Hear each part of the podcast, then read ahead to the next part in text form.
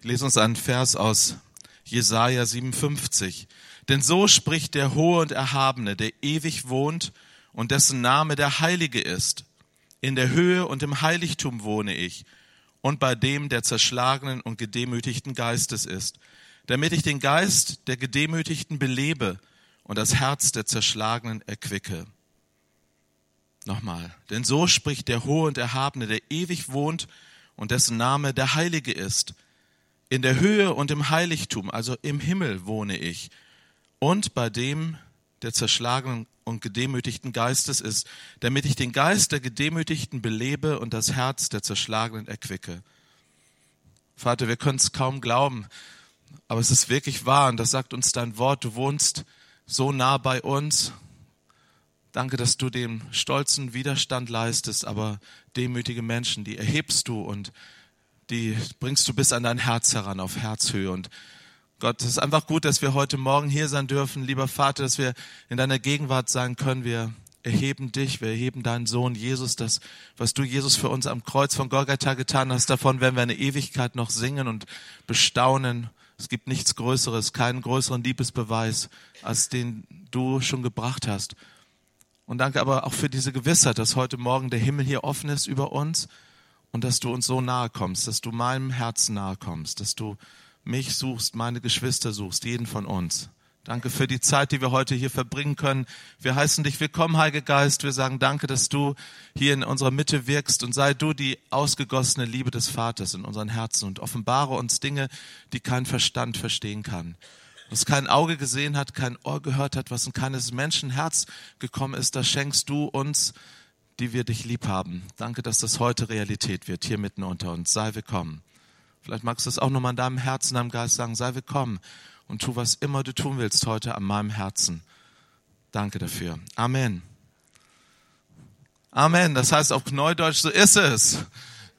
Das glauben wir. Herzlich willkommen hier zu diesem Vaterherzseminar. Wen können wir begrüßen? Wer war gestern Abend noch nicht da? Winkt mir mal kurz zu. Gibt es ein paar Leute? Schön, dass ihr da seid.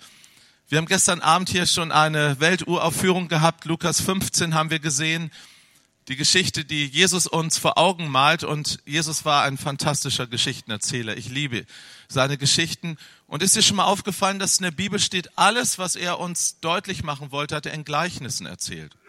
Bist du schon mal darüber gestolpert? Alles hat er in Gleichnissen erzählt.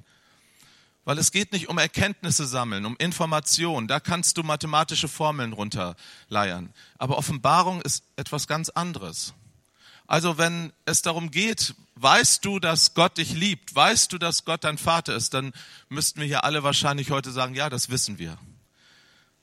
Aber es geht uns um Offenbarung heute an diesem Tag und wenn du dich darauf einlässt, das ist mein Gebet, meine Erwartung, unsere Erwartung, dass Gott uns eine Offenbarung gibt von seiner Vaterliebe. Und das ist wie wenn du auf einmal nicht nur einen Film guckst, sondern du bist selber drin im Film. Nicht, wenn du nur ein Buch liest, sondern auf einmal bist du selber Teil davon. Und deshalb erzählt uns Jesus Geschichten und die kannst, du kannst die, ich kann die von außen betrachten oder ich kann selber Teil davon werden. So, ich habe viel zu lange von außen geguckt. So viele Jahre. Hatte so viel Wissen, habe so viel vom Baum der Erkenntnis gegessen. Also ihr wisst, ähm, Erkenntnis bläht auf und was bei Blähungen rauskommt, das wissen wir alle. Aber Liebe, Agape-Liebe, die Liebe des Vaters baut auf, sie baut unser Leben auf. Darum, wenn Leute kommen und, und immer wieder sagen bei den Seminaren, ja, also ich hatte doch einen guten Vater, also irgendwie, ich brauche das mit der Vaterkiste nicht. Das erleben wir jedes Mal. Das ist so für die armen Leute, ja, die irgendwie ein schlechtes Elternhaus hatten. Dann hast du keine Offenbarung. Denn weißt du, wenn du erstmal die Liebe des Vaters geschmeckt hast, dann wirst du immer mehr wollen. Hier gibt's etliche Wiederholungstäter im Raum, ja. Und wir selber, wir sagen, wir nennen uns nicht mehr Mitarbeiter, sondern Mitesser. Weil wir selber mit, mit empfangen wollen. Ich sage immer meinem Team, was, wisst ihr, wir kommen nicht her, um anderen Leuten als Besserwessis irgendwas zu sagen, unsere tollen theoretischen Erkenntnisse oder ich könnte mein Haus, mein Swimmingpool, meine sieben Bücher, die ich geschrieben habe und, und, und. Das beeindruckt keinen. Also vor allen Dingen Gott nicht. Irgendwann wurde ich mal vorgestellt beim Seminar, das meinte der Bruder sicherlich ganz lieb. Und jetzt kommt Matthias Hoffmann, ein Experte in Sachen Vaterherz Gottes. Und ich dachte, oh Mann, Junge, wenn du wüsstest, ich bin ganz am Anfang. Ja, stimmt, seit zwölf Jahren darf ich in dieser Offenbarung leben. Aber ich sage euch, ich entdecke jedes Mal neu. Jeder Tag ist eine Reise näher an sein Vaterherz. Näher zu ihm hin. Und ich möchte vom Baum des Lebens essen. Und wir sind genauso hier Empfangende. Einmal habe ich das erlebt, da war ich mit einem Team und unterwegs und wir haben den ganzen Abend für Menschen gebetet und es war ein super Abend. Und dann bin ich nach Hause ins Gastquartier gefahren und lag im Bett und dann sagte der Vater, Matthias, das war doch ein toller Abend. Sag ich, ja. Sagte, aber ich bin traurig. Ich sag, wieso? Du bist nicht gekommen. Euer Team ist nicht gekommen. Und am nächsten Morgen bin ich zum Team gegangen und habe gesagt, hey, ich will Buße tun. Ich, ich habe was verpennt. Wisst ihr, es ist so wie einer, der ein tolles Essen kocht und dann selber schon vorher satt ist und nicht mehr selber isst, ja. Lasst uns zuerst heute sein, die auf den Thron Gottes gehen. Und dann waren wir die Ersten, die für uns haben beten lassen. Ich weiß nicht, woher diese blöde Lüge kommt, so in, in den Gemeinden, weil überall erlebe ich das immer wieder, dass Leute sagen, ja, also wenn dann so ein Gebetsaufruf kommt, das betrifft alle anderen, nur nicht mich.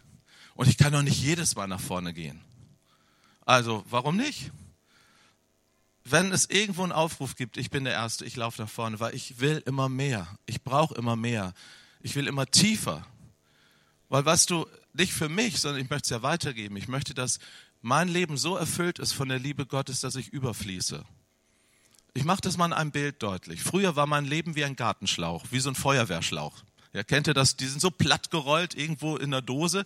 Und wenn dann mal brennt, dann werden die rausgerollt und dann kommt der Hydrant, wird aufgemacht und dann, und dann wird das Feuer gelöscht und dann wird wieder zugedreht und dann ist er wieder platt. Und so war mein Leben.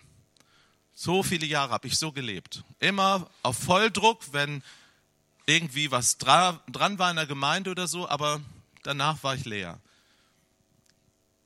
jetzt lebe ich anders. Jetzt möchte ich so sein wie ein Brunnen.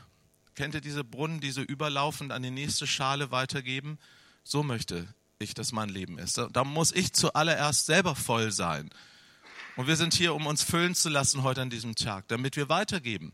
Und dass, wenn wir dann überfließen, dann werden die Menschen um uns herum nass. Ich möchte euch gerne zwei wunderbare Menschen heute Morgen vorstellen. Sabina und die Lisa, kommt doch mal in eurer ganzen Schönheit zu mir. Das sind zwei meiner Sisters. Sabina und Lisa. Lisa hier auf meine Seite, ja. Lisa kommt hier ganz aus, aus eurem Regierungsbezirk, glaube ich, ne? Arnsberg, sagtest du, ist das nicht euer, Re nee? Ah. Ach, NRW, okay. Also, sie kommt jedenfalls hier, sie ist eine Eingeborene. Und Sabina ist seit vielen Jahren, vielleicht fängst du an, seit vielen Jahren schon mit der Vaterherzbewegung unterwegs. Erzähl uns einfach doch mal, was hat das mit deinem Leben gemacht? Ja, ich fange damit an, ich bin katholisch groß geworden, allerdings auch nur so, dass meine Eltern nie in Gottesdienst gegangen sind. Mein Vater war evangelisch, meine Mutter war katholisch, also mussten wir Kinder, wir waren vier, katholisch sein. Ich hatte bis zum Abitur nie eine Bibel, also auch nicht drin gelesen im Religionsunterricht. Ich habe nichts verstanden, bin nach dem Abi als erstes ausgetreten, weil ich diesen Gott, von dem ich dachte, der guckt mir immer nur durch Schlüsselloch und guckt meine, sieht meine Fehler und haut mir dann die Watschen um die Ohren, mit dem wollte ich nichts mehr zu tun haben und ich wollte frei sein. Und dazu muss ich noch sagen, mein Vater hatte selber keinen Vater, der war im Krieg umgekommen, der kannte ihn gar nicht und wusste nicht, wie Vater geht. Er selber war ein Leistungsmensch und eine Zwei war nicht genug, musste immer, hätte immer eine Eins sein müssen. So bin ich also total leistungsorientiert groß geworden. Ich war die älteste von Vieren Dazu kam, dass ich mich als Zumutung empfunden habe. Mir ist es, der Papa hat mir das letztens erst klar gemacht, dass er gesagt hat, für mich warst du nie eine Zumutung, aber das war so mein Lebensgefühl, weil meine Eltern mussten wegen mir heiraten damals. Meine Mutter konnte als schwangere, ledige Mutter keine Arbeit finden. Und also ich bin jetzt 64. Und ähm, ja, so war so mein Leben meine Lebensmelodie war Moll, traurig. Und ich habe dann Medizin studiert, weil mein Vater Arzt war. Ich wollte endlich was vielleicht tun, was ihm genügt. Ähm, er ist dann aber längst, bevor noch, noch, bevor ich mein Physikum gemacht habe, tödlich verunglückt. Das war dann auch nochmal ein Crash in mir, weil ich dann gar nicht mehr wusste, wofür ich es mache. Und als ich dann fertig war, wollte ich wissen, wofür lebe ich überhaupt? Was ist der Sinn meines Lebens? Was will ich meinen Patienten erzählen? Wenn ich selber nicht weiß, wie kann ich dann überzeugend sein? Und habe dann in der New Age-Bewegung ziemlich alles abgegrast. Ich habe in Berlin mein Studium abgeschlossen. Da gab es ja jede Menge Möglichkeiten. Und immer wieder, wenn, wir, wenn ich was Neues kennengelernt hatte, dann kam wieder so ein Hoch. Und ich dachte, jetzt habe ich das Packende und bin dann aber immer wieder schneller ans, an die Erkenntnis gekommen, ich muss mich da überall selber erlösen.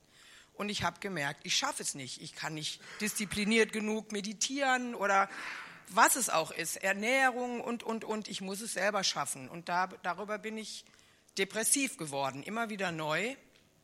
In der Zwischenzeit habe ich bei Pro Familia gearbeitet, da ging es um Kinderverhüten. Wir wollten aber dann alle Kinder haben. Ich habe dann auch ein Kind gekriegt, weil ich es wollte und habe nicht dafür gesorgt, dass mein Kind dann auch einen Vater hat. Also völlig verblendet gelebt, so selbst eben selbstgemachte Lebenspläne. Und dann musste ich meinem, meinen Onkel anrufen wegen einer Erbschaftsgeschichte und ich wusste, der ist Pastor evangelischer den hatte ich 20 Jahre nicht gesehen und dann sagte der, der Onkel von vor 20 Jahren, der bin ich nicht mehr. Jesus hat mir ein neues Leben geschenkt und der ist ein toller Chef. Ich dachte, wieso muss ein Pastor ein neues Leben anfangen? Ich wusste, ich wusste auch, wie ich mich umbringe, weil ich einfach, wenn ich es gar nicht mehr gekonnt hätte, dann vielleicht wäre ich auch zu feige gewesen. Der Papa hat es verhindert, sowieso. Aber ich wollte dieses neue Leben dann auch noch kennenlernen und bin auf die Art und Weise dann von Berlin nach Bendorf gekommen. Dann habe ich hat es nicht lange gedauert. Dann hat, also mein Onkel hat mir eine Bibel geschenkt, die habe ich dann auch tatsächlich gelesen und der Heilige Geist hat da schon gewirkt, bevor ich mein Leben Jesus gegeben habe. Ich habe die Bibel gelesen und dachte, das ist ja, das ist ja der Wahnsinn. Ich konnte gar nicht mehr aufhören. Es war wie, wie Tageszeitung. Es hat so zu mir gesprochen. Und dann habe ich also mein Leben Jesus gegeben und bin auf Wolke 7 geschwebt, habe dieses neue Leben gehabt, bin zurück nach Berlin, habe meine WG aufgelöst und bin zurück nach Bendorf, weil ich war zu der Zeit schon arbeitslos. Als alleinerziehende Mutter wusste ich nicht so genau, wie es weitergeht. Und war dann im Kindergarten Gottes, so habe ich das empfunden. Und dann hat mich aber diese Leistungsorientiertheit wieder eingeholt von hinten. Dann war ich mit lauter tollen Christen zusammen, die alle super Sachen gemacht haben. Und ich habe gemerkt, ich vergleiche mich wieder. Und es ist wieder Konkurrenz. Und es ist dieser Waisengeist in mir nach wie vor. Ähm, die, es waren halt andere, die waren immer besser als ich. Und darüber bin ich dann auch unfroher gewesen. Und dann sind ein paar aus unserer Gemeinde nach Hannover gefahren zu einer Soaking-Session, wo es eben auch um den Vater ging. Und weil ich mit meinem eigenen Vater Kummer hatte immer, wollte ich, also Jesus war mein Freund, mein Bräutigam, mein Geliebter, das fand ich alles toll. Aber Vater, da wollte ich nicht dran. Das war mir irgendwie, dachte ich, den brauche ich nicht. Ich habe ja Jesus. Und die hörten aber nicht auf, davon zu schwärmen. Und dann dachte ich, hm, da fahre ich halt mal mit. Das war jetzt vor ja, ungefähr sechs Jahren. Und da ist mir der Papa so begegnet in der Anbetungszeit hatte der Daniel Kahl auch gesagt, hier sind viele, die ihrem himmlischen Vater nicht vertrauen. Und ich wusste, nee, ich vertraue ihm nicht. Ich weiß gar nicht, wie das geht. Und dann habe ich so einen inneren Film geschenkt gekriegt. Ich stehe auf einer Klippe mit so ähm, Gefangenenkugeln an den, an den Fersen. Also richtig beschwert. Und das, die größte Not, die ich hatte, war immer, was ich meiner Tochter angetan habe. Dadurch, dass ich eben ihren Vater ja sowieso nicht geheiratet habe, so progressiv wie ich war und wir uns ja auch dann getrennt haben. Und diese, diese Schuld, die hat mich fast erdrückt. Und dann hatte ich in diesem Film, da unten war eine wunderschöne Klippe, weiß, äh, eine wunderschöne eine Bucht mit weißem Sand und unser himmlischer Papa steht da mit erhobenen Händen und sagt, komm, spring runter, ich fange dich auf. Und ich dachte, nee, das geht gar nicht. Und dann habe ich aber diese, die, ich dachte einfach, ich will die Klippe war sehr einsam. Ich will hier aber auch weg. Und dann habe ich tatsächlich in mir gekämpft und bin gesprungen. Und dieser, in diesem Film in meinem Inneren, der Papa hat mich aufgefangen und mich abgeküsst und mich rumgeschleudert, so wie so ein verliebter Papa eben, wie ich mir das so vorgestellt hatte, immer gewünscht hatte, sein Kind ähm, knuddelt und rumschleudert und froh ist, dass er da ist. Und seitdem habe ich eine Es ist wie noch eine Bekehrung für mich, dass ich eine innere Freude habe und weiß und fühle. Also dieses Herz zum Beispiel auch. Ich, in der stillen Zeit habe ich das meistens so bei mir liegen, weil ich, diese Liebe vom Papa ist fühlbar. Ich fühle tatsächlich, wie Jesus seinen Mantel um mich legt oder wie ich mich beim Papa so hinten an, also an seiner Brust ankuschel, wie er seine Arme um mich legt. Und ich bin so glücklich inzwischen. Immer wieder denke ich, Mensch, ich bin glücklich. Ich bin nach wie vor nicht verheiratet. Ich hätte schon gerne einen Mann, aber diese, diese Einsamkeit und dieses Selbstmitleid darüber, das ist auch inzwischen weg. Dass ich mich richtig als geliebtes Papakind oder eben auch, wenn, je nachdem, manchmal bin ich die Braut von Jesus und wir tanzen über eine Wiese oder wir gehen spazieren oder wenn es mir bedürftiger ist, dann bin ich einfach dieses kleine Kind und setze mich beim Papa auf den Schoß oder quetsch ihn so richtig um den Hals. Alles, was ich mich nicht erinnere, bei meinem eigenen Vater je gemacht zu haben. Aber wir haben so einen schönen Spruch, es ist nie zu spät, eine glückliche Kindheit zu haben. Und die habe ich jetzt. Vielen Dank, Sabina. Glückliche Kindheit, das ist dein Stichwort. Ne? Lisa holt auch gerade intensivst ihre Kindheit nach. Ja. ähm, ich bin geboren worden in eine Familie äh, als viertes Kind. Äh, als meine Eltern waren schon über 40. Äh, mein Vater war Alkoholiker, meine Mutter äh, und, und sehr cholerisch. Äh, meine Mutter war die geborene Angstfrau. Und da und sie hatte meine acht Jahre ältere Schwester war der Liebling meiner meiner Mutter und ich kam dann noch, ja, und war nicht erwünscht. Und das Schlimmste bei meinem Vater war also nicht das Schreien, sondern das Schweigen. Er hat uns mit Schweigen abgestraft. Und so bin ich auch aufgewachsen, voll Angst, voll Lebensangst, voll Panik. Ich war immer die Kleine. Ich, ja, war die, die sich unsichtbar gemacht hat, um zu überleben. Mit 20 hatte ich einen Arbeitskollegen, der hat mir von Jesus erzählt. Da habe ich ja gedacht, da, das muss ich machen und habe dann angefangen, für Gott zu leben und für Gott zu arbeiten, damit ich endlich geliebt werde. Und habe viel gearbeitet und, und viel, viel bin immer wieder in eine Schöpfung hereingeraten, war dann verheiratet, hatte zwei Kinder. Ähm, der Rainer sitzt da hinten, sind 40 Jahre verheiratet dieses Jahr. Ja, vor drei Tagen haben wir gefeiert. Und äh, aber ich war immer wieder in diesem Erschöpfungssyndrom und habe immer gesagt, Gott, das verstehe ich nicht. Ich arbeite so viel für dich. Wie kannst du das zulassen, dass ich so erschöpft bin und so fertig bin? Und 97 war ich dann in Therapie und dann war eine Therapierunde, was ist dein Lebensmotto? Keine Ahnung. Und je näher das an mich kam, war das auf einmal ganz klar. Ich bin es nicht wert, geliebt zu werden. Das war mein Lebensmotto. Hab dann natürlich in mich entschieden, ab heute ist, habe ich ein anderes, ich bin geliebt. Ja, aber mein Kopf hat das geglaubt, aber mein Herz ja, mein Herz hat weiter daran festgehalten, ich bin es nicht wert, geliebt zu werden. Ich brauche mal so ein bisschen Leitfaden. Ja, und dann äh, 2008 habe ich einen Flyer gekriegt vom Bad Gandersheim. Das Thema war Freundschaft mit Abba Vater. Habe ich gedacht, interessant. Mein Mann fuhr nicht mit. Und dann habe ich das erste Mal den Matthias gehört. Und habe dann was vom Vater gehört. Und mein innerstes Denken war vom Vater, du kriegst mich nicht klein. Weil ich nämlich so geguckt habe. Ich habe geguckt, da ist mein Vater, dahinter steht Gottvater und so ein Gott will ich nicht, der mich mit Schweigen straft, der mich nicht sieht, der mich nicht kennt, und dem will ich nicht. Und dann hat Matthias eine wunderbare Predigt gehalten und hat einen Satz gesagt, macht einen Blickwechsel. hinter euch steht der Vater, euer Vater und da steht Jesus und da ist der Vater. Und da hat's bei mir Klick gemacht. Und habe ich meinen ersten Liebesbrief an ihn geschrieben mit, mit eigentlich nur zwei Sätzen. Danke, dass du nicht so bist wie mein Vater, dass du ein anderer Gott bist. Und dann habe ich angefangen, ja, mit dem Vater zu leben.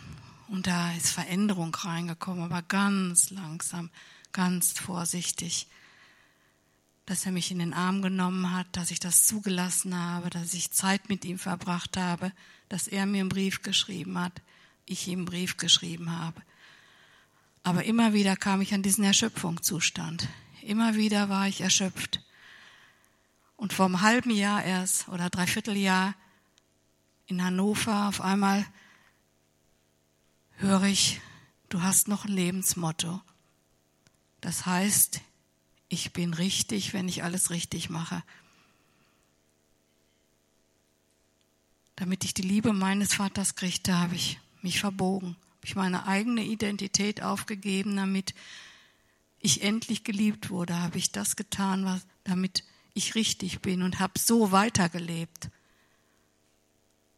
Und dann hat der Vater mir gezeigt, soll ich dem gesagt, soll ich dir mal zeigen, wer in dir ist? In dir ist eine Gehetzte und ein Antreiber. Das hat mich umgehauen. So habe ich gelebt. Wenn ich gearbeitet habe, war ich schon ja Staubsaugen im Wohnzimmer und Putzen noch in der Küche. So ungefähr. Mir nie gegönnt, mir mal, mal gut zu sein zu mir, gut zu Lisa zu sein. Ich war immer nur gut zu anderen, aber nicht zu mir selber.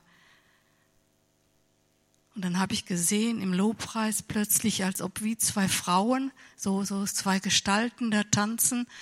Und der Vater nimmt die Gehetzte und den Antreiber und macht die Hände so zusammen. Und da war auf einmal nur noch eine Frau, die vor dem Vater tanzte. Und seitdem war ich natürlich gespannt, was ist jetzt mit meinem, ja, und ich merke es einfach, meine Erschöpfung. Also es ist, ja, viel weniger. Ich bin gut zu mir. Ich, ja, ich kann mich selbst verwöhnen. Ich, ich merke plötzlich, dass, dass ich, äh, ja, dass etwas anders ist. Und dann habe ich einen Liebesbrief von ihm gekriegt, dass er sagt, hey Lisa, du bist richtig, weil du meine geliebte Tochter bist. Ja, der Galater 4 hat mich umgehauen. Ne? Ich bin nicht mehr Sklave, sondern mündige Tochter und kann aber lieber Vater sagen. Ich bin nicht mehr Sklave meiner alten Festlegung, meiner alten, alten Lügen, sondern ich bin jetzt Tochter. Er sieht mich, er kennt mich. Ich bin kostbar und wertvoll und ich bin seine Tochter. Vielen Dank, Lisa. In Johannes 14, wenn ihr mal mit mir aufschlagen wollt, Johannes Evangelium Kapitel 14, da steht ein ganz kleiner Vers und der soll uns heute Morgen in das Thema hineinhelfen. Das sind die sogenannten Abschiedsreden Jesu. Und Philippus sagt in Vers 8, Johannes 14, Herr, zeige uns den Vater, so genügt es uns.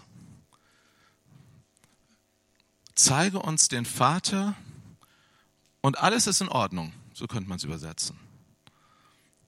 Menschen fragen mich immer wieder, Matthias, sag mal, äh, trag dir nicht ein bisschen dick auf, ja? Also jetzt haben wir doch schon Jesus. Und im pfingstlich-charismatischen Bereich, wir haben doch auch die Geistestaufe, wir haben die Fülle des Geistes, wir haben Geistesgaben. Ähm, so, und, und jetzt nochmal der Vater, das ist doch Alpha-Kurs erste Stunde. Das ist doch, das weiß doch jeder mit dem Vater. Was ist das Besondere an der Liebe des Vaters? Also räumen wir mal den Teppich von hinten auf. Was ist das Besondere, wenn Jesus in dein Leben kam? kam? Ich nehme an, die allermeisten haben das erlebt, dass Jesus in dein Leben gekommen ist. Ich habe gehört bei jemandem hier erst vor ganz kurzer Zeit als er in dein Leben gekommen ist, was ist da passiert? Also, ich nehme mal an, wir sind sehr unterschiedlich, aber wir haben auf einmal gewusst, dass Gott Realität ist. Und wir haben auf einmal gewusst, dass unser Leben so vor Gott nicht bestehen kann. Also wir nennen das Sündenerkenntnis. Und wir haben auf einmal gewusst, ganz tief drin, dass Gott gut ist und dass er uns vergeben will und dass er deshalb seinen Sohn Jesus Christus gesandt hat. Stimmt das? Seid ihr noch alle bei mir? Okay, es gibt gleich einen Kaffee, ja, aber äh, nickt mal so nur, damit ich weiß, ihr lebt noch. Okay, gut. Und dann haben wir gewusst, dass wenn wir Jesus unser Leben anvertrauen, dann wird uns ein eigentümlicher Tausch gewährt. Er nimmt unsere Schuld und wir kriegen ewiges Leben dafür. Und dann haben wir gesagt, ja, wir haben eine Entscheidung getroffen, wir nennen das Bekehrung, haben gesagt, ja, und dann ist er in unser Leben gekommen. Stimmt das? Okay. So, ist das bei allen Menschen, die ich kenne, die Christen sind, auf der ganzen Welt, egal in welcher Kultur, in welcher Sprache, welcher Rasse. Es kann da ein bisschen differenzierter sein, wie das alles abläuft, aber das sind so die Kernaussagen. So, und normalerweise lässt man sich dann taufen. Ja, das Taufwasser ist ja hier noch drin, also könnt das gerne heute auch nochmal machen, nochmal warm machen, ja. Äh, also dann lässt man sich taufen. Auch da sind alle Christen, egal von katholisch bis evangelisch, interessanterweise sich einig. Noch nicht über die Menge von Wasser, aber schon auch nicht wann die Taufe ist, aber dass die Taufe ein ganz wesentlicher Bestandteil ist, deutlich zu machen, dass ein Herrschaftswechsel stattgefunden hat, dass dieser Mensch jetzt auf den Namen Jesus getauft ist und damit gehört er zu Jesus. Okay, so kommen wir zu Jesus. Wie ist das jetzt mit dem Heiligen Geist? Nun, da waren ja, als ich junger Christ war, waren da die Meinungen sehr weit auseinandergehend. Ich freue mich, dass so die letzten 20 Jahre doch ganz viel Offenbarung in den ganzen Leib Jesu gekommen ist und dass Geistestaufe, Geistesgaben, Charisma nicht mehr die Reizworte waren wie damals. Also wenn man damals Hände gehoben hat, dann war man irgendwie sehr verdächtig. Okay, also wie ist das mit dem Heiligen Geist? Wenn der Heilige Geist in dein Leben kommt, dann weißt du das. Also wir mögen auch da unterschiedliche theologische Erkenntnisse haben. Ist das Kennzeichen der Geistestaufe jetzt Sprachengebet, ja oder nein? Ist es, er zog seinen Weg mit großer Freude, also ist die sozusagen die Gaben, äh, die Früchte des Geistes, ist das wichtig. Aber wir wissen, wenn der Heilige Geist bei dir gelandet ist, dann wirst du es wissen. Dann wirst du in einer anderen Kraft leben. In der Kraft des Himmels, nicht mehr in eigener Kraft, sondern in der Kraft des Himmels. Und übernatürliche Dinge werden passieren. Und das, was Gott normal und natürlich in dein Leben gegeben hat, wird auf einer anderen Qualitätsstufe weitergehen. So, also der Heilige Geist macht sich merkmal im Leben. Wir nennen das also Erfüllung oder Geistestaufe. Wie ist es aber jetzt mit der Liebe des Vaters? Was ist das Erkennungszeichen sozusagen, dass ein Mensch in der Liebe des Vaters angekommen ist? Das ist meine Frage heute Morgen. Die Antwort, die mir im Laufe der letzten zehn, zwölf Jahre so deutlich wurde durch das Leben von Hunderten, wenn nicht sogar Tausenden von Menschen, bei denen ich erleben durfte, dass die Liebe des Vaters gelandet ist, ist folgendes. Menschen bekommen ein neues Lebensgefühl. Zeig uns den Vater und alles wird in Ordnung. Das klingt doch so ein bisschen wie Hollywood, ja? Das klingt so ein bisschen wie zu schön, um wahr zu sein. Aber wenn der Vater kommt, wenn die Offenbarung von Gottes Vaterherz in das Leben eines Menschen kommt, dann könnte dir sogar das Leben um die Ohren fliegen. Da kann dir jemand wegsterben, den du liebst. Da kann etwas zerbrechen, deine Gemeinde, dein, Ehe, dein Lebenstraum, was auch immer, das passiert ja leider auch auf dieser Welt an vielen Stellen, da kannst du krank werden und irgendwas, der Himmel fällt dir gerade auf den Kopf, aber du bist total geborgen. Interessanterweise, wir waren mit dem Team in Polen und dann, ähm, war nicht abgesprochen, jeder von uns hat seine Lebensgeschichte erzählt und jedes Mal tauchte auf, als die Liebe des Vaters gekommen ist, habe ich mich so geborgen gefühlt in seiner Liebe. Nur das Dumme ist, im Polnisch gibt es das Wort nicht. Da gibt es nur das Wort Sicherheit. Und haben immer gesagt, nein, nein, wenn du Übersetzer gesagt Sicherheit, nein, nein, geborgen. Und dann haben wir bei Pons nachgeschlagen, nachgegoogelt. Das macht man ja heute. Damals hat man die Maus gefragt. Heute fragt man das Internet gleich. Ja, gibt es das Wort auf Polnisch? Nein, das gibt es nicht. Ich finde es eine der schönen Worte, die unsere deutsche Sprache hat. Geborgenheit. Da steckt das Wort Burg drin. Welch ein eine feste Burg ist unser Gott. Ja. Zuhause, Sicherheit steckt auch drin, aber es ist, das ist zu oberflächlich. Das Wärme, Heimat. Also wenn du in der Liebe des Vaters ankommst, dann kommt dein Herz an einer Stelle an, nach der alle Menschen Ausschau halten. Diese Identität, von, den, von der ihr beide gerade gesprochen habt, dieses Geliebtsein. Ich bin geliebt, ich bin angenommen. Ohne dass ich etwas dafür tun kann. Was kann ein Kind dafür tun, geliebt zu werden? Nichts. Erwachsene Menschen müssen eine ganze Menge tun. Ich gucke mal kurz auf die Uhr. Fünf Minuten, dann machen wir Kaffeepause. Kurz fünf Minuten Wiederholung von gestern. Für die, die nicht da waren, wir haben die Geschichte aus Lukas 15, die Jesus uns erzählt hat, hier uns angeschaut. Es ging darum, dass Gott von Jesus als der aller, aller, allerbeste Vater der Welt vorgestellt wird. Jetzt müsst ihr mir noch mal kurz helfen. Was war denn so besonders in dieser Geschichte? Wie war denn dieser Vater, den Jesus dort beschreibt? Gib mir mal ein paar Worte. Liebend er hat nicht angeklagt. Das ist auffällig. Lies das nochmal nach in Lukas 15. An keiner Stelle hat der Vater Vorwürfe gemacht.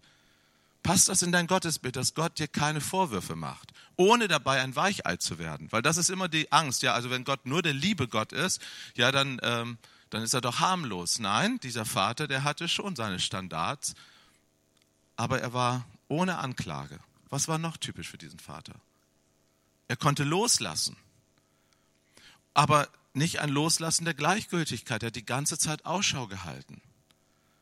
Also irgendwie, es ist ein eigentümliches Loslassen. Er lässt los und doch zieht er mit Seilen der Liebe wieder zurück. Es ist wie ein Magnet. Er, er, er sucht Menschen zurück an sein Herz zu ziehen, aber in einer absoluten Freiheit. Was war noch typisch für diesen Vater? Wie? Gnädig. Er, es war gnädig. Es, es war seine Entscheidung, den jüngeren Sohn, der ihn ja so beleidigt hat, ich sagte, nach mosaischem Gesetz hätte der Vater eigentlich die Todesstrafe diesem jungen Mann aufbrummen können. Normalerweise kannst du nachlesen im dritten Buch Mose, wenn jemand so seinen Vater beleidigt, dann müsste oder dürfte der Vater den Sohn vor die Dorfgemeinschaft nehmen und steinigen lassen. Das war legitim. Und dieser Vater verzichtet auf sein Recht. Es hätte sein Recht sein können, die Strafe einzufordern und ist gnädig und macht ihm ein Geschenk, ein unverdientes Geschenk. Gnade ist immer unverdient. Dieser Vater ist auch sehr, sehr reich. Guck mal, der ist so reich, dass er das Erbe ausgibt und am Schluss hat er immer noch die Fülle. Am Schluss hat er immer noch so viel. Und wir sahen zwei Überraschungsmomente. Einmal, dass er dem Sohn entgegenläuft, dem verlorenen Sohn. Und ich erzählte, dass ein Patriarch, der schreitet. Und es ist im Orient gar nicht denkbar, dass einer seine Klamüster hochnimmt und dass dann die Beine sichtbar werden von so einem Patriarchen. Das geht gar nicht. Und als Jesus das sagte, könnt ihr euch vorstellen, was für ein Schocker das war. Also, hallo Jesus, du sagst, so soll Gott sein, so ein Vater? Das hat die Welt doch noch gar nicht gesehen. Genau. So ein Vater, wie es ihn auf der Welt nicht gibt. Und er rennt ihm entgegen und dann fällt er im Arm, küsst ihn, kultisch, religiös, einen unreinen Menschen, das geht gar nicht. Wie kann Gott sich an seine eigenen Spielregeln nicht halten? Siehst du? Genauso ist er. Gott macht Spielregeln, aber er ist souverän darüber. Seine Liebe kann sogar seine Gebote und Regeln übersteigen. Das kann er nur, weil er der Herr ist, weil er souverän ist. Und er macht das nicht nochmal, weil er so äh, Larifari wäre, sondern aus voller Entscheidung, weil ihm ist die Beziehung zu seinem Sohn wertvoller, als dass der Sohn stubenrein ist und alles richtig macht das sprengt unseren Rahmen an Verständnis. Ich glaube, das sprengt, die religiösen Geister haben das nicht verstehen können. Ist dir schon mal aufgefallen, dass Jesus nicht gekreuzigt wurde, weil er Wunder getan hat? Er ist nicht gekreuzigt worden, weil er der Messias war, weil er gesagt hat, ich bin der Messias. Da gab es damals ein paar noch mehr, die das behauptet haben. Weshalb ist er dann gekreuzigt worden? Kaiphas, der Hohepriester, hat sich die Klamotten zerrissen als Ausdruck der Gotteslästerung, hat geschrien, Blasphemie, Gotteslästerung, als Jesus gesagt hat, ich bin der Sohn Gottes. Und damit hat Jesus zwei Statements gemacht. Einmal, Gott ist ein Vater, er ist ein Abba, ein Papa, ein liebevoller Vater. Das passt überhaupt nicht in das Glaubenskonzept der Juden hinein. Leider bis auf den heutigen Tag nicht richtig. Und das Zweite, ich bin sein Sohn. Meine Identität ist, ich bin ein Sohn. Jesus begehrte nicht der Superapostel zu sein. Er begehrte nicht all das, was die Menschen, er war das. Er war der Messias, er war der Prophet, er war der Apostel, der Hohepriester, all die Dinge. Aber wenn man ihn gefragt hat, wer bist du, dann hat er nur zwei Antworten gegeben. Ich bin der Sohn Gottes, ich bin der Menschensohn. Menschensohn war ein apokalyptischer Würdetitel für den kommenden Sohn Gottes, der die Welt retten würde. und der aus den Menschen hervorgehen würde. Das war, das war seine Antwort. So, wenn wir, wir werden gleich nach der Kaffeepause uns die beiden Brüder nochmal anschauen, die beiden Söhne. Irgendwie stell mal vor, äh, also nochmal, diese Geschichte, Lukas 15, ist ja für mich die Matrix. Das ist die Liebesgeschichte Gottes mit der Menschheit. Das ist die Urgeschichte. Jesus offenbart etwas so tief, dass ich denke, mein Leben lang wird es nicht ausreichen, das zu ergründen. Und wir denken alle, ach, kenne ich schon. Lukas 15 kenne ich schon. Nee, nee, nee, nee, lass, wir müssen da nochmal hingucken. Wir müssen da nochmal hingucken. Ich lade euch ein, heute das gleich zu tun. Und dann werden wir uns nochmal die beiden Söhne anschauen. Was für die beiden Söhne so typisch ist. Aber vorher würde ich vorschlagen, lass mal ein bisschen frische Luft rein. Viertelstunde, Viertelstunde, das ist 15 Minuten. 15 Minuten Kaffeepause und dann treffen wir uns hier wieder.